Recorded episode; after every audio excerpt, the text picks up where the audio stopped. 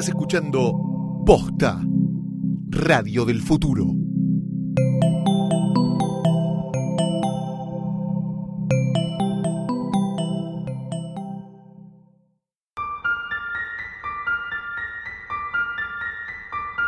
Mi nombre es Fez, y a lo largo de mi vida coseché una fascinación por todo lo que no se puede explicar. Creo fuertemente que la mente humana no está del todo desarrollada para percibir un montón de sucesos que acontecen alrededor nuestro día a día y solo algunos chispazos de esos planos eternos a veces dan con nuestros sentidos. Algunos lo llaman fantasmas, aliens, duendes, demonios, presencias, mitos. Todos son casos inexplicables, de un protagonista que te mira a los ojos y te dice,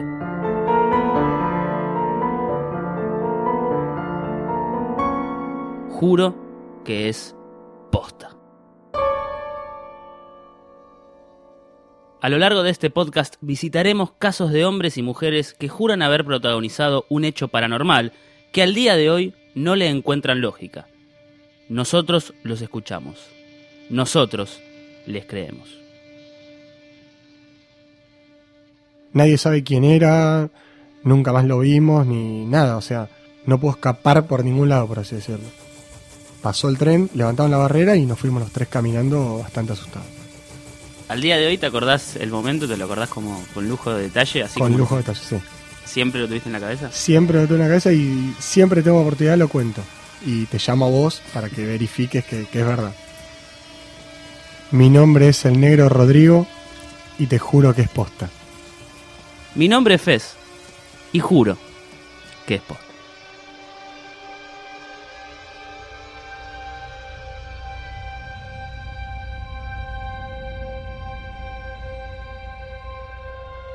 El primer recuerdo que tengo de toda mi vida, desde que tengo uso de la razón, es cuando más o menos tenía dos o tres años y estaba en mi primer hogar, en la calle Gallardo, en el barrio de Versalles. Estaba adentro de lo que era mi cuna, por eso presumo que tenía entre dos y tres años, y en la cama estaba mi hermana, tres años mayor que yo. Pero no estábamos solos en la habitación. Mi primer recuerdo es como mi hermana en la cama, yo en la cuna y dos personas más que al día de hoy me acuerdo sus caras, pero sigo sin entender quiénes eran. Las dos personas estaban vestidas de una manera rara, pero en el momento me parecía normal. Y las dos personas me miraban a mí a los ojos y no se percataban de que mi hermana estaba en la cama. Mi hermana tampoco se percataba de que ellos estaban en la habitación. A medida que fui creciendo, me pasó un montón de veces de ver gente en donde no estaba. Y muchas veces, al explicárselo o intentar explicárselo a las personas que me rodeaban, no podía dejarlo en claro. Uno de los episodios que más recuerdo de estas personas que aparecían en lugares fue en mi otra casa, en la calle Simbrón. En esa época yo ya tenía 5 o 6 años y solía imitar mucho a mi padre, como suelen hacer todos los niños cuando son pequeños. Me acuerdo que miré por la ventana que daba al jardín y lo vi a mi viejo con el torso desnudo, en cuero. Entonces, como me gustaba imitarlo, yo también me puse en cuero. Al toque fui a la cocina, porque mi mamá estaba llamándonos para cenar, y cuando llegué, mi papá tenía puesto un suéter. Era pleno invierno, y yo estaba en cuero. Me acuerdo que me retaron y me dijeron, ¿por qué estás en cuero? ¿Por qué estás desnudo? Hacen dos grados bajo cero, te vas a resfriar. No, porque... Y cuando volví a la ventana a ver esa persona que creí que era mi viejo, no era mi papá. Era otra persona que estaba en cuero y de vuelta me estaba mirando fijo. Luego de eso nunca más volví a ver a una persona que no estaba donde estaba hasta que sucedió el episodio de Coyote de Voto. ¿Cómo nos conocimos? En el secundario. ¿Te acordás más o menos cuando fue la primera vez que nos cruzamos? No, la verdad que no. Yo sí me acuerdo. Contame. Estaba en el pasillo del secundario, vos ibas un curso más que yo, estabas hablando con otro pibe y yo me quedé, como que pasé, miré y cuando seguí caminando, ¿qué mirás la concha de tu hermana? Dijiste. Ah, bueno. Buena bien. onda. Sí, sí, buena onda. Buena onda, pero bueno, después resultamos ser amigos. Y bueno, acá estamos. ¿Qué hacíamos de pendejos? ¿Qué, ¿Cómo nos divertíamos? Eh, em, Puedo decir cómo te divertías vos particularmente. A ver. Revoleando bancos al ventilador de techo. No, no, pero ¿qué, qué hacíamos de actividades, de cosas para disfrutar? Y salíamos. El recuerdo más claro que tengo es salíamos. ¿A dónde? Coyote Otto, sí, me acuerdo muy bien. Coyote de Otto era un boliche que estaba en Fernández de Enciso de Avenida San Martín, que tenía dos pisos. Entrabas y tenía una barra abajo y al lado la escalera. Y ahí ya estaba la, la pista principal. Y era medio jodido, por así decirlo. Porque se peleaban mucho en ese entonces todos los barrios, se peleaba uno con otro. ¿Qué barrio? ¿Cómo- qué- Y nosotros no estábamos igual en esa pelea porque nunca nos peleamos con nadie. Pero venían y decíamos que eran de Paternal, que eran de Pueyrredón, que eran de Devoto. Bueno, y así había peleas internas. ¿Recordás alguna en particular? Sí, obviamente. ¿Cuál? Recuerdo una que estaban peleando unos chicos que eran de Floresta contra unos que eran de Paternal. Y bueno, nosotros conocíamos a los de Floresta porque iban a una pileta de verano, iban con nosotros. Y bueno, esa pelea es la que más recuerdo. ¿Por qué? ¿Qué, qué tuvo de particular? Fue tan grande la pelea que tuvieron que prender las luces y sacar a todos del boliche. A todos. O sea, despejaron todo el boliche. ¿Vos estabas, con quién estabas en ese momento? Estaba con vos, eh, con una chica la que era mi novia en su momento, cinco o seis más. Yo me acuerdo que uno había agarrado un matafuegos y lo había, se lo había tirado a otro, Sí, se había yo- puesto repicante. Yo lo que me acuerdo es que había una chica bailando arriba de la barra y se agachó justo porque voló una silla y reventó contra el espejo de, o sea, donde están todas las, las bebidas, atrás de los barman. Eso es lo que recuerdo y bueno, y después que nos sacan a todos. Y en la puerta me encuentro con vos y yo estaba con mi novia y quedamos los tres. Empezamos a caminar por Fernández de Enciso para el lado de la Plaza de Voto, para el lado de la vía. Estábamos a 3, 4 cuadras de la vía. Y bueno, cuando llegamos a la esquina, nos encontramos a uno de estos chicos de Floresta, que estaba todo lleno de sangre, lo habían matado prácticamente, y nos dice, vengan conmigo, me quieren pegar. ¿Cómo se llama este chico de Floresta? El nombre no me acuerdo, lo apodaban Tomate. ¿Qué sucedió cuando nos encontramos con Tomate en Fernández de Enciso? Bueno, él me dice- nos dice a nosotros tres, claramente le habían pegado, estaba lleno de sangre. Y bueno, y justo nos ven, vemos a una cuadra que estaban los de Paternal, que eran los que le querían pegar. Nos ven hablando con él, y él nos dice, vengan por acá, y él sale por otra diagonal que sale por esa esquina, y nosotros decimos, sí, vamos, vamos. Y él empieza a correr, y nosotros lo dejamos que avance 20 metros, y decimos, vamos por otro lado, porque no vamos a ir con él. Y como los que le querían pegar nos ven con ellos, con él, eh, nos empiezan a correr a nosotros, a nosotros tres. Tomate ya se había ido. Nosotros empezamos a correr y en un momento eh, miramos para un costado, yo me acuerdo que hacia, ah, para mi derecha, y vemos que eh, una persona empieza a correr a la par nuestra, de nuestra edad. Un hombre era. Bueno, te miro a vos, vos me mirás a mí como diciendo, ¿vos lo conocés? No, yo no lo conozco, vos tampoco, no. Pero si hasta ahora no nos pegó, debe estar de nuestro lado. ¿Recordás algo de, de este chico que no conocíamos y corría a la par nuestra? El aspecto físico. Muy poco, o sea, era flaco, eh, nuestra altura, un chico normal, o sea, en, en nada que lo caracterice en particular, o sea, normal. De nuestra edad, eso sí. Y bueno, seguimos corriendo, siempre miramos para atrás, los cuatro, y en un momento, eh, él estaba en el medio, él yo lo tenía a la derecha y vos lo tenías a tu izquierda, y él venía en el medio. Y nosotros, bueno, la adrenalina, asustados, mirando para atrás, en un momento él frena de golpe y nos, nos abre los brazos él y no, nos frena a los dos, a vos y a mí. Y como nos frena automáticamente, pasa el tren. Eh, muy, muy cerca. Yo me acuerdo el vientito del tren. Sí, sí, yo también, o sea, y nos frenó, nos frenó a los dos. Como nos frena, nos quedamos choqueados los dos. Volvemos a mirar para atrás y ya teníamos a los que nos perseguían, que habían dejado de perseguirnos, pues le habíamos sacado una cuadra de distancia. Y cuando volvemos a mirar, eh, o sea, a nuestro alrededor, este chico ya no estaba más. Y lo particular es que no, no tenía por dónde irse, porque de frente estaba pasando el tren. Y a los costados había calle, o sea, no había salida. Y fue un segundo. Y nunca más lo volvimos a ver. O sea, terminó de pasar el tren, levantó la barrera y nosotros cruzamos caminando, me acuerdo, porque del susto. El tipo, yo me acuerdo la, la voz de esta persona. Sí, diciendo, algo dijo, yo no, no lo dije porque no me acuerdo. Ojo, ojo que viene el tren. Yo me acuerdo de eso. Mm. Ojo, ojo que viene el tren. Me acuerdo que nos frenó a los dos. Y me acuerdo que yo medio que me desmayé. No, no me llegué a desmayar, pero como que me mareé. Me agarró como un Algo. bobina. Y que vos como que me dijiste, hey boludo, ¿estás bien? ¿Qué sé yo? Y ahí cuando levantamos la vista no estaba más. Eh, sé que nos frenó y sí, el tren nos pasó súper cerca y desapareció.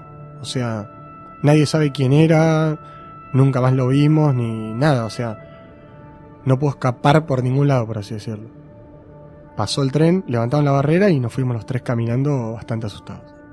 Al día de hoy, ¿te acordás el momento? ¿Te lo acordás como con lujo de detalle? Así Con como lujo de detalle, sí. ¿Siempre lo tuviste en la cabeza? Siempre lo tengo en la cabeza y siempre tengo oportunidad lo cuento. Y te llamo a vos para que verifiques que, que es verdad.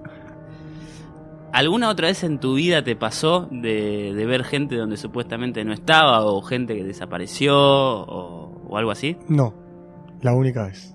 ¿Y ¿Qué razón le encontrás? ¿Por qué esa persona no frenó ahí en ese momento? No, no sé si le encuentro una razón, pero por ahí tenía que estar en ese momento. No sé por qué, ni nunca me lo pregunté, pero tenía que estar en ese momento. Pasó la anécdota de Coyote Devoto, de Tomate y de, nosotros siempre le decimos, el fantasma del tren que nos salvó la vida, y con el tiempo se transformó en una anécdota risueña. Yo de vuelta dejé de creer, dejé de lado la creencia de que hay algo más dando vueltas por acá, y dejé absolutamente de lado lo paranormal en mi vida, hasta que me mudé al departamento de Once. Llegué al departamento de Once en diciembre de 2013. En ese entonces vivía con mi exnovia y estaba pasando por un momento laboral muy, pero muy difícil. Llegamos ahí, no teníamos a dónde ir a vivir, nos habían aumentado el alquiler del departamento anterior que teníamos y por una chance de un familiar del lado mío nos enteramos de que había un departamento en Once en el que podíamos ir a vivir. En el momento lo dudamos, porque el barrio no estaba para nada bueno y porque además el departamento era muy pero muy extraño. Era grande, estaba muy venido abajo, había estado tomado durante muchos años y había que hacerle absolutamente todo. Electricidad, gas, pintura. Pero no teníamos plata, no teníamos a dónde ir. Era eso o volver cada uno a la casa de nuestros padres. Nos mudamos a ese departamento en Corrientes y Ecuador y cuando queríamos acordarnos estábamos instalados ahí. El primer año fue muy complicado. Desde que nos mudamos ahí adentro empezamos a discutir por un montón de pavadas por las que antes no discutíamos. Uno le puede echar la culpa a la relación, de que se termina de un día para el otro, o a lo que vino después. Al año y pico de estar instalados en Once nos separamos. Ella se fue y yo me quedé en el departamento con la promesa de que ni bien podía, me iba. Porque, evidentemente, ya no quería vivir más ahí. Lo primero que hice fue llamar a una inmobiliaria para que pongan el departamento en alquiler y yo me pueda ir a otro lado, a donde sea, no me importaba. Quería irme ya llegaba a la noche de trabajar y no tenía ganas de estar ahí. Había algo que me parecía raro de ese lugar. Cuando me quería acordar, todas esas sensaciones que tuve el día del fantasma del tren habían vuelto. Cuando entraba la noche particularmente, sentía que había algo. De día no se manifestaba tanto, no lo notaba. Era un departamento muy diferente de día y de noche. Pero de noche vos entrabas y sentías que había alguien o en el baño, o en la habitación, o en el living. Sentías que alguien había estado ahí. Venía gente, lo miraba, venía la gente de la inmobiliaria, tasaba, se iba. Empezaron a pasar cosas aún más raras. Todos los días, a partir de ahí, se rompía algo. Un día se rompió un televisor, otro día se cortaba la luz de la nada, cuando habíamos hecho toda la instalación eléctrica de vuelta. Todos los días pasaba algo. Se caía un pedazo de techo, se caía la pintura, se rompía un electrodoméstico. Había cucarachas que nunca pude sacar, por más limpieza a fondo que haga, desinfecciones y demás, siempre volvían a aparecer. Un día se rompió el inodoro. Me acuerdo de que el inodoro era muy pero muy antiguo. Debería ser de esos que tienen como 60 o 70 años y los caños para afuera, con palanca. Lo primero que hice fue llamar al portero. El tipo entró, lo arregló, me dijo, es muy extraño lo que le pasó, pero como que se le había salido una bobina, me explicó, yo no entendí bien. Y se queda pensando el portero. Mira como para todos los costados, mira el piso. Me dice, este departamento es absolutamente distinto a todos los otros departamentos de este edificio. Es rarísimo. Está distribuido de una manera distinta. El piso es distinto. Tiene como... La forma es, es diferente. Todos los otros son iguales. Y este por algún motivo es diferente. Debe ser porque es muy viejo. Entonces ahí empecé a indagar. Le dije, pero vos sabés quién vivió acá el tipo había arrancado hacía no mucho y me dijo, no, yo sé que tengo entendido por lo que hablé con otros vecinos que acá vivía un embajador, pero no, sé más que eso, después estuvo mucho tiempo tomado y después viniste vos. Eso era más o menos también lo que sabía yo. Pero me acuerdo la cara que puso extraño cuando miró para todos lados, que es la misma cara que ponía yo cuando entraba de noche, cuando venía de trabajar, y sentía que había alguien ahí dando vueltas. La cuestión es que ahí me enojé con la inmobiliaria que estaba tramitando todo el tema del alquiler porque no se movía mucho, no venía mucha gente a verlo, no había manera. Entonces me contacté con otra. Y automáticamente empezaron a traer gente todas las semanas. Venían con un grupito, una parejita que se quería mudar, con un grupo de amigos que quería alquilar, con gente que venía a ver el departamento. Y ahí empezaron a pasar cosas aún más raras. De día venía gente a ver el departamento. De noche, cuando llegaba siempre pasaba algo raro. Primero fueron las televisiones. Yo tenía dos televisiones. Siempre que llegaba estaban las dos prendidas. Yo me aseguraba de que estén apagadas. Cuando llegaba, las dos estaban prendidas. Después, las ventanas estaban abiertas. Por más de que las cierre, cuando llegaba estaban abiertas y había objetos colocados en las ventanas. Por ejemplo, el control remoto o una cuchara o una zapatilla. Como que alguien abría la ventana, apoyaba cosas ahí y las dejaba. Los que están escuchando este podcast se preguntarán cómo hacías para llegar a la noche encontrar eso y dormir ahí. Todas estas cosas yo las asimilo ahora. Cuando estaba ahí en el momento, yo hacía fuerza para creer que había dejado todos los televisores de la casa prendidos, que había abierto las ventanas y que había dejado el control remoto en la ventana. ¿Por qué? Porque no quería creer que verdaderamente estaba pasando lo que estaba pasando. Repito, durante la semana seguía viniendo gente a ver el departamento. En el primer capítulo de Juro que es posta, escuchamos la historia de Moki. Moki se mudó a un PH en el que había una presencia, hizo una limpieza y logró liberar la energía que andaba dando vueltas por esas paredes. Cuando me describió su caso hubo algo que me dio escalofríos. Y es que él averiguó acerca de presencias en, departamentos, en casas, en donde sea, y hay una realidad. La presencia no quiere que vos estés en su espacio, pero mucho menos quiere que vos te vayas y que venga otra persona que no conoce. Ya conoce tus movimientos, sabe tus horarios, sabe a qué hora venís, sabe cómo sos, sabe lo que haces, sabe lo que representás. Prefiere que vos te quedes en esa casa y que no venga un desconocido cuyos hábitos no conoce. Me doy cuenta de que sea lo que sea que estaba adentro de ese departamento en once, cuando se daba cuenta que yo me estaba por ir, empezaba a manifestarse y cada vez se manifestaba con más intensidad. Un sábado me llaman de la inmobiliaria y me dicen, el departamento está señado, ya te podés ir. Yo les pedí 10 días. Y esos últimos 10 días es cuando se desató toda la locura.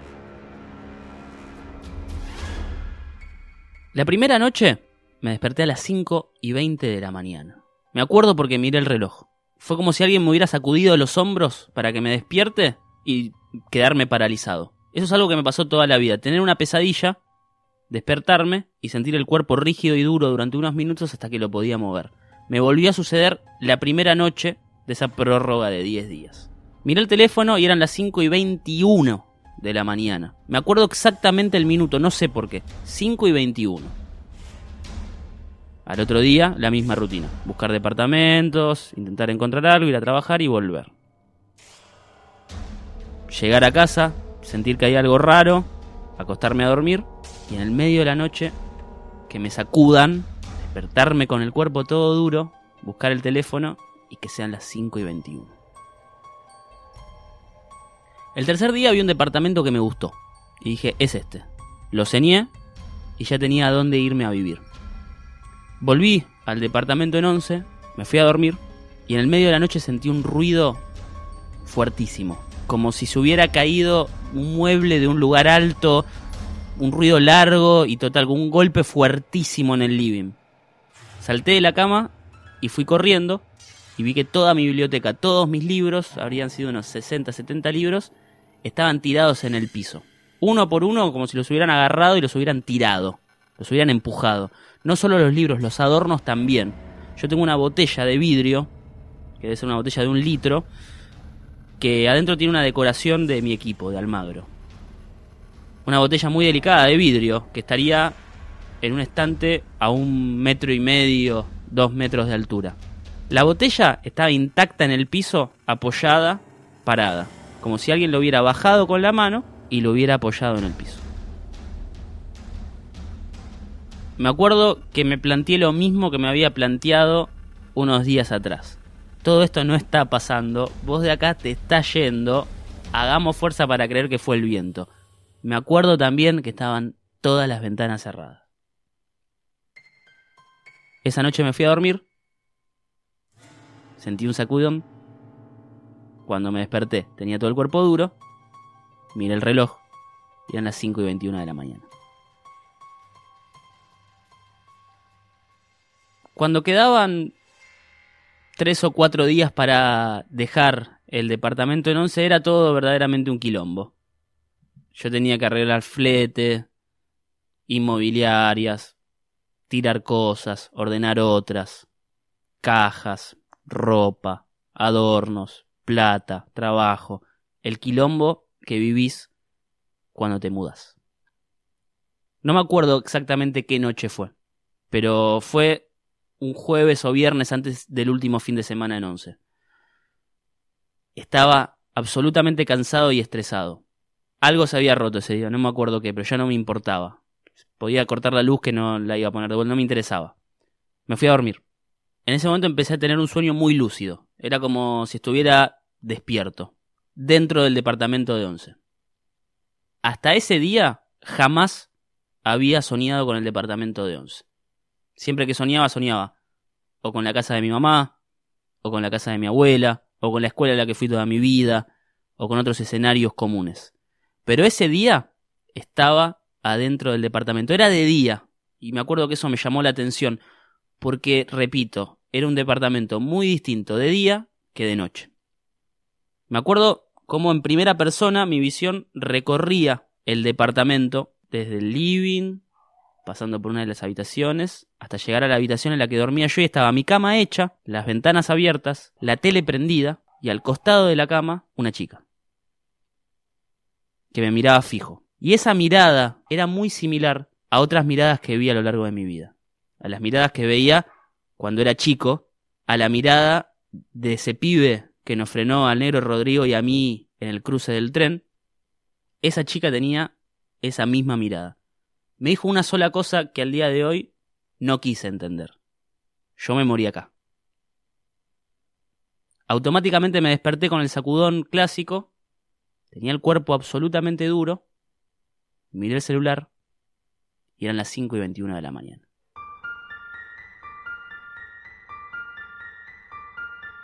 Quedaban 48 horas en 11.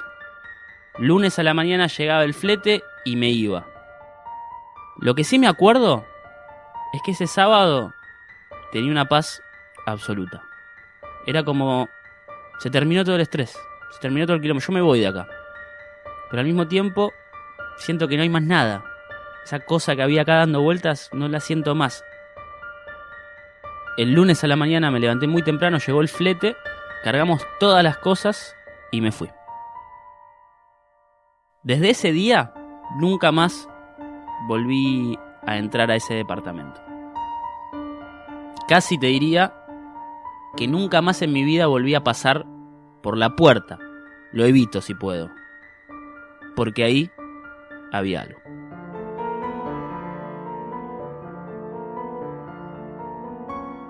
Juro que es posta.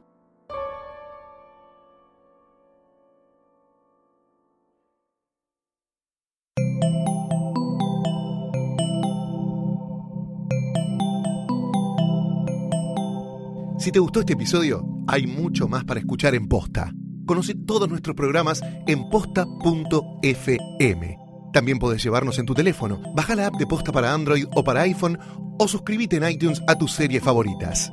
Seguí escuchando Posta, Radio del Futuro, cuando quieras y donde quieras.